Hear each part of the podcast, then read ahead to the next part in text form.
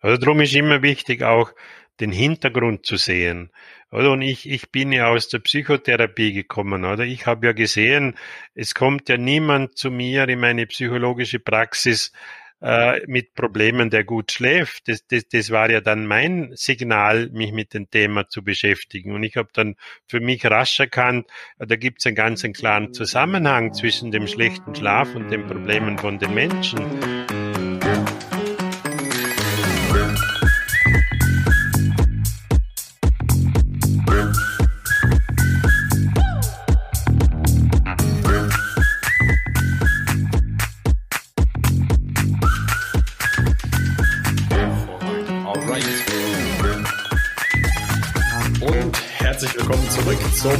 Zum Schlafgesund.com Podcast. Hier ist Jan Herzog, dein Podcast-Host.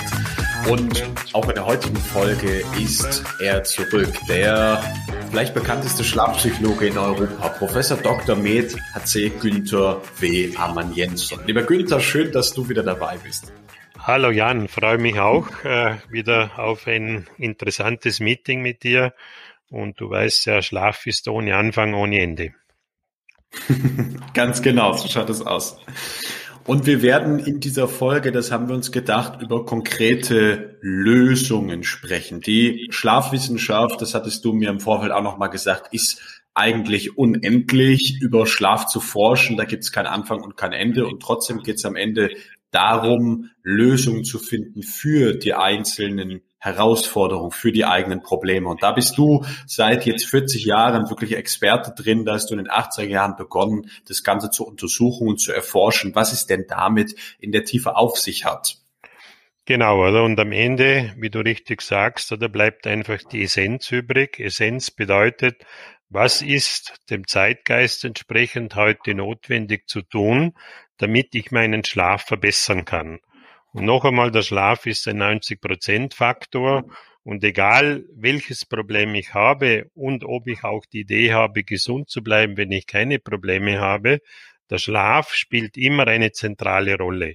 Und deshalb ist es natürlich äh, mehr als vernünftig, sich sehr intensiv mit dem Schlaf auseinanderzusetzen und nicht zu warten, bis eben die Schlafstörung und die Schlaflosigkeit äh, Einzug hält, äh, dann ist natürlich die Herausforderung entsprechend größer.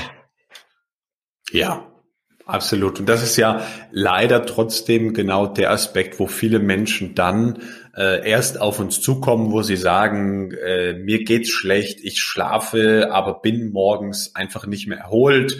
Ich leide unter Einschlafstörung, Durchschlafstörung, Rückenschmerzen, äh, orthopädische Probleme, ja, an der Wirbelsäule, über all diese Dinge werden wir sprechen. Und jetzt ganz am Anfang würde ich bei der Frage mal starten, wenn man heute ein Buch über Schlafen liest oder einen Vortrag hört, dann geht es zu 90 Prozent immer über dieses Thema verhalte dich anders, verhalte dich anders. Und die Leute vergessen komplett, dass äh, wir eigentlich ja schlafen bewusstlos, also an einem Platz in einem Raum und sie sprechen trotzdem immer nur über den Tag, über das Verhalten.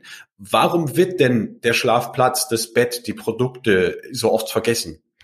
Ja, es ist natürlich generell äh, ein Handicap in der Wissenschaft, dass es relativ lange immer dauert, bis wissenschaftliche Erkenntnisse äh, dort äh, hinkommen, wo sie eigentlich hinkommen müssen. Und in dem Moment reden wir natürlich äh, vom Endverbraucher und von den Menschen, äh, die sich um einen besseren Schlaf kümmern wollen. Und die Aufgabe, die Hauptaufgabe von Universitäten oder die natürlich forschen, ist eben neben der Forschung die Lehre. Das heißt also, die beschäftigen sich in erster Linie mit wissenschaftlicher Forschung, um das dann auch zu lehren und sehr oft bleibt natürlich dann die Lösung irgendwo im Nirvana. Das heißt, es sind dann zu wenige da, die sich um adäquate Lösungen kümmern. Und es geht sehr, sehr, sehr lange, bis eine Lösung auch akzeptiert wird. Und obwohl wir jetzt, wenn ich jetzt nur die letzten 40, 50 Jahre hernehme, Schlafwissenschaft, Schlafforschung, Schlafmedizin, äh, das Wissen ist unendlich groß rund um diese Themen und am Ende des Tages bleiben keine Lösungen übrig. Warum? Eine Universität beschäftigt sich natürlich mit den individuellen Problemen nicht, sondern da werden einfach Studien gemacht, da werden Experimente gemacht, da wird geschaut, was passiert, wenn wir den Menschen Schlaf wegnehmen, eine Stunde, zwei Stunden, ganze Nächte, was hat das für Auswirkungen äh, geistig, mental, wie reagiert das Gehirn, wie reagiert der Körper. Das ist alles hochspannend. Aber wir haben jetzt heute eine Situation, die auf den Punkt gebracht so ausschaut, dass wir 90 Prozent Menschen haben, die einen schlechten, gestörten, nicht erholsamen und in der Regel auch zu kurzen Schlaf haben. Das ist die Ausgangsposition bei Jung und bei Alt. Die Ärzte, die sich nicht damit beschäftigen können, weil der Schlaf kein er findet einfach keinen Platz, nach wie vor nicht in der Ausbildung. Also ich habe jetzt gerade letztens so äh, eine, eine äh, universitäre Abhandlung gelesen und da bleiben im Medizinstudium und im Psychologiestudium vielleicht äh, zwei Stunden übrig, wo man sich intensiv mit dem Schlaf beschäftigt. Und das ist natürlich nicht nur zu wenig, sondern das ist im Grunde genommen natürlich ein schlechter Witz. Aber obwohl die Situation so ist, dass wir heute mit hundertprozentiger Sicherheit wissen, dass eines der größten Risiken für schlechtes Wohlbefinden, für Leistungsabfall, für Krankheit äh, eben die Vernachlässigung des Schlafes ist, sind viel zu wenige da, die sich auf einem wissenschaftlichen Niveau mit der Schlafverbesserung auseinandersetzen. Und das ist genau das, was ich begonnen habe, dass ich eben aufgrund von Studien schaue, welche Probleme sind da, wie entstehen diese Probleme und wie können wir die Menschen unterstützen. Und da sind wir natürlich dort gelangt, äh, wo du angesprochen hast. Wenn wir jetzt nur die Essenzen herausnehmen, also alles das, was in den letzten 40 Jahren sozusagen äh, als Sahnehäubchen übrig geblieben ist. Also stell dir vor, du hast einen guten Kaffee, einen schönen Rahmen drinnen und dann gibt's ein schönes Sahnehäubchen. Und das schmeckt nicht nur lecker, sondern da ist eigentlich die Essenz drinnen. Und über diese Essenz äh, wollen wir heute reden. Was sind die elementaren Schlüsselfaktoren, die zu einem gesunden Schlaf führen? Und was sind die schlafstörenden Faktoren in unserer heutigen Gesellschaft, die eben den Schlafprozess unterbrechen. Natürlich, oder? Wir haben nicht die Zeit, da alles zu besprechen, aber es gibt einige wichtige Themen und du hast das Verhalten angesprochen. Logisch, alles, was wir am Tag tun, wirkt sich auf die Nacht aus, aber dort, wo der Schlaf stattfindet, nämlich im Schlafraum, am Schlafplatz, mit einer entsprechenden Schlafunterlage, da passieren 80 Prozent der relevanten Dinge, die darüber entscheiden, ob mein Schlaf biologisch gesehen funktioniert, ob ich einen hochwertigen Schlaf erzeugen kann oder nicht erzeugen kann. Und damit die Zuhörer das noch ein bisschen besser nachvollziehen können, so wie der Supersportler heute eine Supersportausrüstung benötigt und die bleibt nie stehen, oder? Wenn wir 50 Jahre zurückdenken und uns ein Tennisracket anschauen und das Tennisracket von heute, beziehungsweise wenn ich heute einem Weltranglistenspieler das Racket gebe, das 50 Jahre alt ist, dann wird der keine Chance haben. Das heißt, die Sportausrüstung hat einen Einfluss auf meine sportliche Leistung. Und die Schlafausrüstung hat logischerweise einen großen Einfluss auf meinen Schlaf. Also das vielleicht so als Einführung, um das verständlich äh, zu machen. Das heißt, 80 Prozent der Schlaf- und Regenerationsqualität sind natürlich auch abhängig von der richtigen Schlafumgebung und von der ja. richtigen Schlafausrüstung. Und dann bleiben 20 Prozent übrig. Und diese 20 Prozent, die verlege ich in den Tag. Das heißt, da schaue ich, was machen die Menschen wirklich während am Tag, was ist schlaffördernd an ihren Gewohnheiten und was ist schlafstörend. Ja, und da brauchen wir jetzt auch keine großen Philosophen zu sein. Jemand, der Schlafstörungen hat, macht tendenziell auch am Tag natürlich Dinge, die in der Nacht den Schlaf stören. Das heißt, zu viel Koffein, zu viel Alkohol, zu viel Nikotin, möglicherweise auch die eine oder andere Medikation, äh, die den Schlaf stört. Also es gibt immer Gründe. Das Prinzip von Ursache und Wirkung ist beim Schlaf zu 100 Prozent aktiv. Es gibt keine Wirkung ohne Ursache. Das heißt, die Schlafstörung hat immer eine Ursache. Und die ist in der Regel nicht organisch. Das heißt, über 90 Prozent aller Schlafstörungen sind stressinduziert. Das heißt, die haben tatsächlich damit zu tun, dass wir Überbelastungen haben, körperlich, psychisch, mental, seelisch. Und das wirkt sich dann natürlich auf den Schlaf entsprechend negativ aus. Wow. Das war, äh, ich glaube, besser hätte man es nicht machen können. Einmal der wilde Ritt durch den heutigen Stand äh, der modernen ja, Schlafmedizin, Schlafbiologie, Schlafwissenschaft. Und genau zu diesem Thema, Günther, hast du ja 2015 ein Buch geschrieben, diesen äh, erfolgreichen äh, Schlafratgeber, Schlaf dich jung, fit und erfolgreich, nutzen Sie die geheimnisvollen Kräfte des Schlafes für mehr Lebenspower, Gesundheit, Lebensfreude und Erfolg. Wenn du als Zuhörer dieses Buch äh, als E-Book-Version haben möchtest, kannst du es auf der Webseite herunterladen. Wir wir werden das einfach in den Shownotes äh, für dich auch verlinken und dich dann wirklich auch äh, in visueller Art auf dem Papier mit diesen wirklich wichtigen Themen beschäftigen und dir vor allem mal diese Hauptpunkte, die wichtigen Säulen des Schlafes und der Gesundheit anschauen. Also, das Ganze findest du in den Shownotes. Und jetzt, äh, Günther, würde ich zum Einstieg äh, mit einem Punkt kommen, wo du, wo du eben gesagt hast, die viele Menschen heute äh, tun natürlich im Alltag Dinge, ja, die unseren Schlaf an sich einmal stören. Und wenn wir da einfach äh, sprechen über die Komponente des Thema die Büroarbeit, immer verbunden mit der viel zu hohen Blaulichtemission. Unsere Screens am Fernseher, am äh, Computer, am Laptop, am Tablet, unsere Lampen, unsere Smartphones, die alle haben verzerrtes Lichtspektrum und es wirkt sich natürlich wieder auf den Schlaf aus, so dass ein Großteil des Melatonins fehlt. Woran liegt es und was für eine Lösung hast du dann da vor ein paar Jahren entwickelt?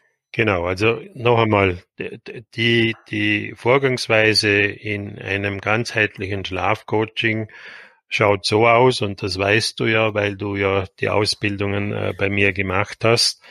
Das Erste, was wir machen, unabhängig von den Dingen, die am Tag passieren, ist eine Schlafplatzoptimierung. Warum machen wir das? Weil wir ausschließen wollen, dass eben hauptursächlich Faktoren am Schlafplatz wirksam werden, die meinen Schlaf stören. Und einer dieser Faktoren ist unter anderem das Licht. Das heißt, gut schlafen, gesund schlafen bedeutet in Dunkelheit schlafen. Oder, und da sehen wir jetzt eben schon wieder bei den Lösungen, mit einem Licht, äh, das wir mit Lichtspezialisten entwickelt haben, das Chronos Sleep Light, das also eine äh, Frequenz hat. Emberlight nennt sich das. Bernsteinfarben schaut dieses Licht aus und es ist ident mit dem Feuer. Das heißt also dem Feuer an einem Lagerfeuer oder Kerzenschein. Wenn ich dort eine Spektralmessung mache, dann ist das Licht, das wir künstlich herstellen, in den Spektralfarben und in den Lichtfrequenzen ident. Was macht jetzt dieses Licht? Jeder weiß natürlich nicht nur aus den berühmten Wildwest-Filmen, wo die Cowboys früher am Lagerfeuer geschlafen haben, äh, bedeutet, dass dieses Licht den Schlaf nicht stört. Das heißt also, ich habe damit ein Licht mit einem Spektrum, wo in unserem Gehirn eine sogenannte virtuelle Dunkelheit erzeugt. Das heißt also, unser Gehirn und unser visuelles System kann dieses Licht nicht als Licht wahrnehmen und folglich stört dieses Licht nicht die Produktion von Melatonin. Umgekehrt wieder stellen wir Folgendes fest, und das ist jetzt wieder das große Benefit für Menschen, die nicht ohne weiteres aus dieser Nummer herauskommen, dass sie sehr viel mit PC arbeiten, auch gegen Abend mit PC arbeiten, dass sie digitale Geräte haben, was jeder von uns hat, ob das ein Smartphone ist, ob es ein Tablet ist. Und obwohl der Erfinder der Leuchtdioden dafür einen Nobelpreis bekommen hat, muss man sagen, dass es einer ja, der schädlichsten Dinge in Richtung Schlaf ist. Das heißt also, diese äh, Leuchtdioden, die haben einen hohen Anteil am Blaulicht und wir haben, das habe ich glaube ich das letzte Mal erklärt, in äh, unserer Netzhaut nicht nur diese berühmten Stäbchen und Zapfen, äh, um Dinge wahrzunehmen, sondern man hat jetzt einen neuen Rezeptor festgestellt und dieser Rezeptor, der reagiert ganz stark auf diese Blaulichtfrequenzen und gibt dann über einen Transmitterstoff, der nennt sich Melanopsin, über dieses Melanopsin gibt er ein Signal ab, das im Grunde genommen nichts anderes heißt für unser Gehirn und für unsere Zirbeldrüse, wo das Melatonin produziert wird. Es ist taghell, du musst kein Melatonin produzieren. Also wir bekommen ja. durch dieses Lichtsignal eine falsche Botschaft. Und diese falsche Botschaft führt dazu, dass eben die Melatoninproduktion verzögert oder im schlechtesten Fall auch blockiert wird, aber in jedem Fall minimiert wird. So, das ist jetzt ein Problem von vielen und deshalb, wenn ich keinen absolut dunklen Schlafplatz schaffen kann, weil ich Einflüsse haben, habe, die von draußen reinkommen. Ich wohne in der Stadt, habe jetzt vielleicht nicht die Möglichkeit, alles sauber abzudunkeln. Äh, oder ich bin in einem Hotelzimmer, habe sehr viele so Standby-Beleuchtungen äh, und so weiter. Dann setze ich eben dieses spezielle Licht ein. Das ist eine ganz kleine Lampe. Da sind wir jetzt dran, das alles äh, auch weiterzuentwickeln und in Zukunft auch mit unserer Musikmedizin äh, zu kombinieren. Und da sehen wir innerhalb von zehn Minuten, dass dieses Licht in der Lage ist, eben das parasympathische System zu aktivieren. Und noch einmal zur Erklärung, immer wenn wir von Stress reden, von negativem Stress, dann betrifft das in erster Linie natürlich unser autonomes Nervensystem. Es betrifft unser endokrines System, weil wir viel Cortisol ausschütten. Das Cortisol ist natürlich am Abend äh, für uns nicht ideal, weil es ein Gegenspieler ist zusammen mit dem Adrenalin. Ein anderes äh, Stresshormon wirkt also gegen das Melatonin und mit diesem Licht kann ich eben diese Dinge wieder harmonisieren und ich kann sie auch egalisieren. Das heißt, auch wenn ich vorher viel Blaulicht konsumiert habe, haben wir mit den Messungen festgestellt, dass wir das durch dieses Emberlight kompensieren können. Und das ist eben eine echte Lösung. Also wenn wir sehen, das ist das Problem der Menschen, sie können nicht einfach alles äh, über Bord werfen. Sie müssen die genau. Technologien mhm. nutzen. Dann brauche ich eben eine Lösung und dann nützt es nichts. Ich kann das hunderttausendmal den Leuten sagen, äh, schalt das Handy nicht ein oder schalt jenes aus. Äh, es funktioniert nicht. Oder? Das heißt also, wir müssen einfach damit leben, dass wir schlafstörende Technologien haben und jetzt müssen wir über Lösungen nachdenken. Und dieses Licht ist jetzt eine der Lösungen, die wir anbieten. Aber wir müssen eigentlich noch viel früher anfangen, oder? Wir müssen einfach uns überlegen, der Mensch ist ein Teil der Natur und Evolution, die ja über viele Millionen Jahre stattgefunden hat, die ist natürlich auch im Bereich Schlafplatz nicht stehen geblieben. Aber diese Form von Schlafplätzen, die wir heute haben, die ist ja noch nicht alt, die ist 200, 250 Jahre alt. Äh, vorher, ja. oder? vorher haben wir ein ganz anderes Schlafverhalten gehabt. Wir haben äh, früher einen segmentierten Schlaf gehabt. Also wir waren keine Monoblockschläfer, dass wir diese sieben, acht, neun Stunden an einem Stück geschlafen haben, sondern wir haben drei, vier Stunden geschlafen. Dann war man wieder ein, zwei Stunden wach, hat in der Zeit kommuniziert, hat vielleicht sogar irgendwelche Arbeiten verrichtet, hat irgendwelche religiösen Geschichten gemacht, was auch immer. Und dann hat man sich noch einmal hingelegt und, und hat dann äh, den Rest geschlafen. Es gab kein Licht, oder? Es, es gab kein künstliches Licht. und folglich war das Feuer äh, das einzige Licht, später dann äh, die, die, die, die Öllampen, die neben dem Kerzenlicht gekommen sind. Also wir haben auch einen natürlichen, sonnenähnlichen Lichteinfluss gehabt mit den Frequenzen und das war nicht störend für uns. So, und das hat sich natürlich jetzt alles verändert und wir haben uns von der Natur mehr, mehr oder weniger verabschiedet. Wir verbringen 90 Prozent unseres Lebens in der Zwischenzeit in Gebäuden. Und diese Gebäude sind natürlich nicht automatisch naturorientiert. Da haben wir viele Chemikalien, da haben wir viele synthetische Stoffe, da haben wir viele Dinge, die eben auch emittieren. Das heißt also, die ausgasen und die Schadstoffe in der Atemluft freisetzen. Und das sind alles Dinge, die logischerweise nicht nur die Gesundheit stören, sondern die natürlich auch den Schlaf stören. Und deshalb ist die schlafbiologische Optimierung vom Trio Schlafraum, Schlafplatz, Bettsystem ist das Erste, was wir machen müssen, wenn wir die Menschen darin unterstützen wollen, dass sie qualitativ besser schlafen. Und jetzt kommt noch ein wichtiger Punkt dazu und den müssen wir auch ein bisschen ausführlicher besprechen. Das Grundproblem Nummer eins, das wir heute haben beim Zivilisationsmenschen, ist, dass der Zivilisationsmensch ein chronisches äh, Schlafdefizit hat. Äh, warum sage ich das? weil oder, oder wie kann ich das beweisen? Ich kann es also auf, auf zwei Arten beweisen.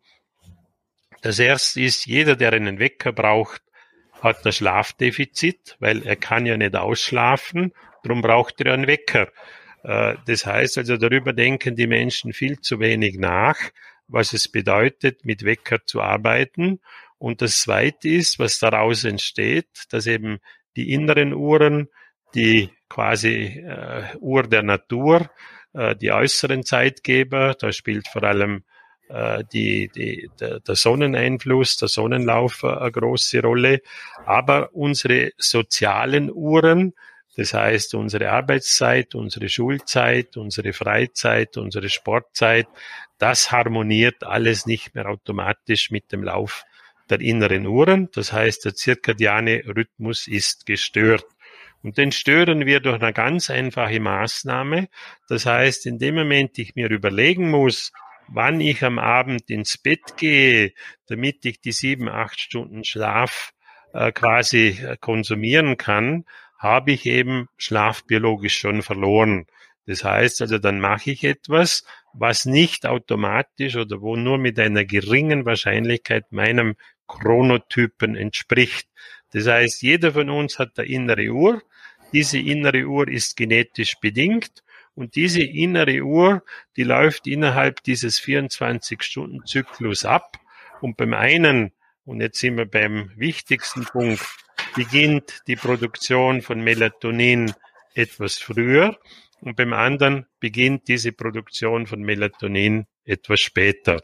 Und der Zeitpunkt, wann in meinem in meiner Zirbeldrüse die Melatoninproduktion beginnt, ist natürlich ein Schlüsselzeitpunkt, weil von dem kann ich dann alles weitere ableiten. Das ist jetzt die Theorie. Das heißt, wenn ich heute weiß und wir bieten, da sind wir jetzt ja gerade dran, wir bieten jetzt da einen, einen RNA-Haartest an. Mit diesem Haartest können wir genau bestimmen über zwölf Gene in der, Hand, in der Haarwurzel, wann bei dieser betreffenden Person punktgenau die Melatoninproduktion beginnt. Und wenn jetzt also, um das einfach zu machen, äh, dieser Befund zeigt, um 21 Uhr, das ist jetzt ein früher Typ, beginnt die Melatoninproduktion, dann muss der spätestens um 23 Uhr im Bett sein. So, das wäre die biologische Rechnung. Jetzt wissen ja. wir aber, dass er das nicht machen kann, weil er muss um 6 Uhr rauf. Und wenn er die acht Stunden will, dann müsste er ja schon früher ins Bett, oder? So. Und das ist die eigentliche Herausforderung, die wir heute haben. Und es hat ja einen Grund, warum wir 90 Prozent schlafgestörte Menschen haben, weil sie eben sich mit dem Schlaf nicht beschäftigen und vor allem nicht mit den Dingen beschäftigen, die ihren Schlaf verbessern würden. Und das ist das, was wir bei Samina machen und das ist das, was du im Schlafcoaching im Vorfeld machst oder in der Kombination. Aber am Schluss braucht es die Lösung Hardware. Hardware ist eben der Schlafraum, Schlafplatz, Bettsystem und dann kommt die Software. Das ist das Verhalten, das ist sozusagen auch die Regelmäßigkeit von Wachsein und von Schlafen. Und je regelmäßiger ich zu Bett gehe und regelmäßiger ich aufstehe, umso besser kann ich auch meinen zirkadianen Rhythmus äh, halbwegs im Lot halten. Alles andere ist natürlich langfristig gesehen schwierig und führt zum großen Teil zu handfesten Problemen im gesundheitlichen Bereich. Ja, absolut. Wow. Äh, tolle, ganz äh, ausführliche Antwort, die uns auch da wieder durch verschiedene Bereiche führt.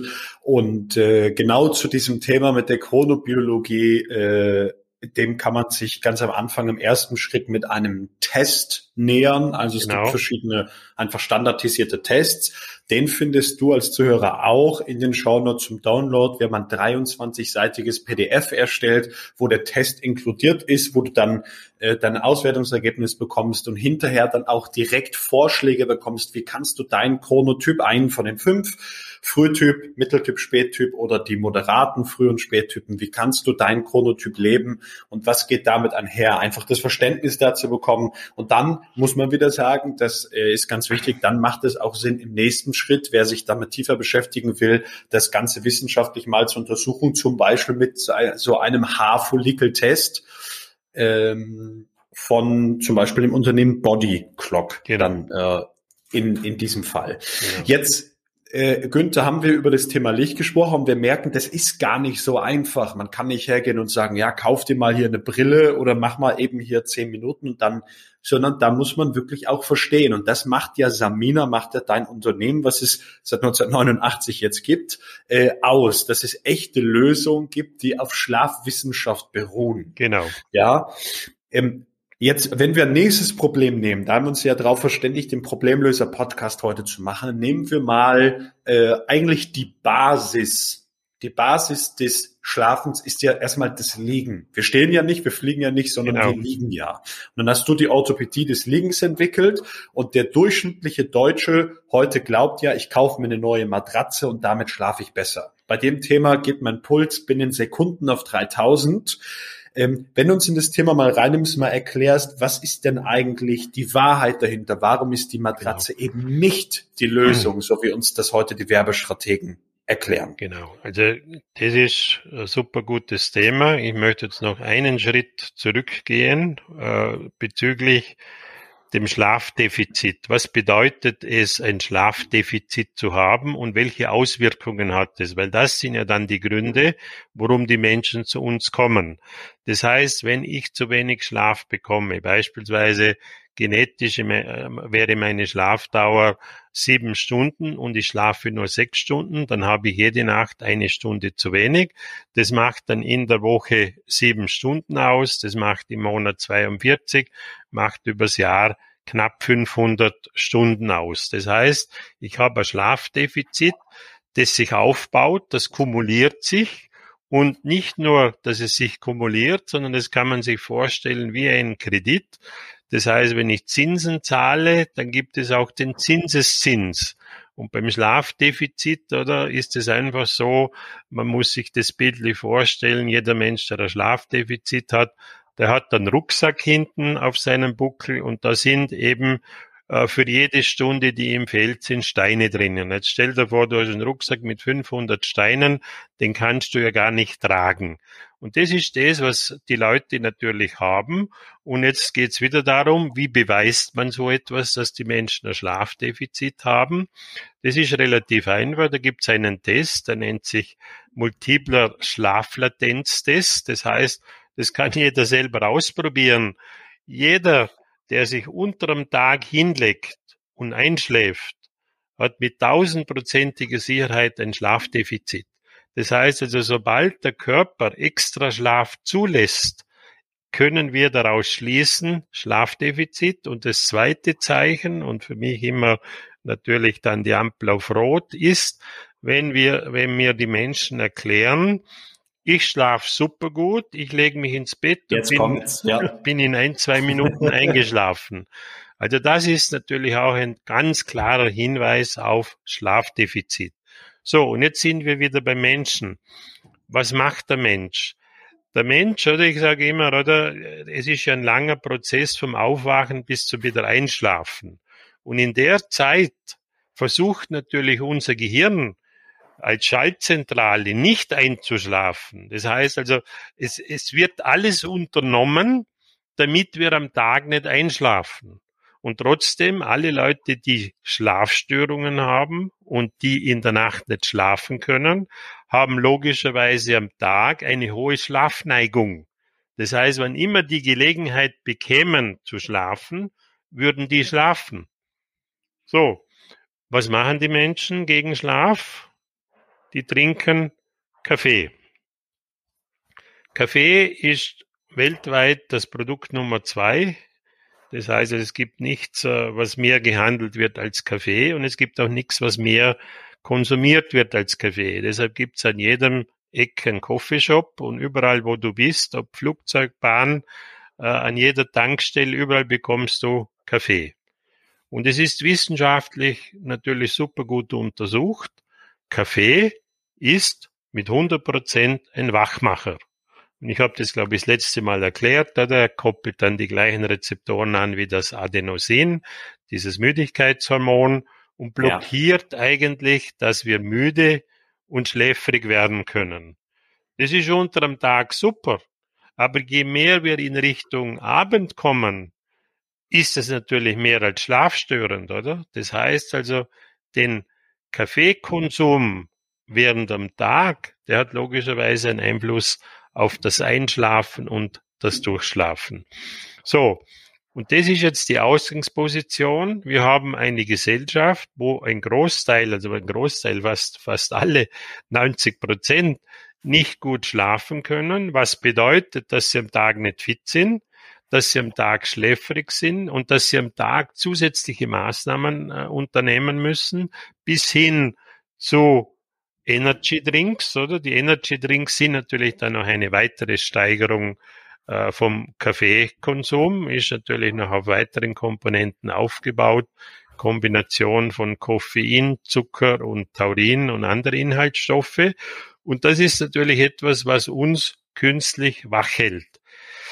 Wenn wir das weglassen würden, und da gibt's immer wieder sensationell tolle Tests an Universitäten bei Studenten, weil Studenten haben in der Regel alle ein Schlafdefizit.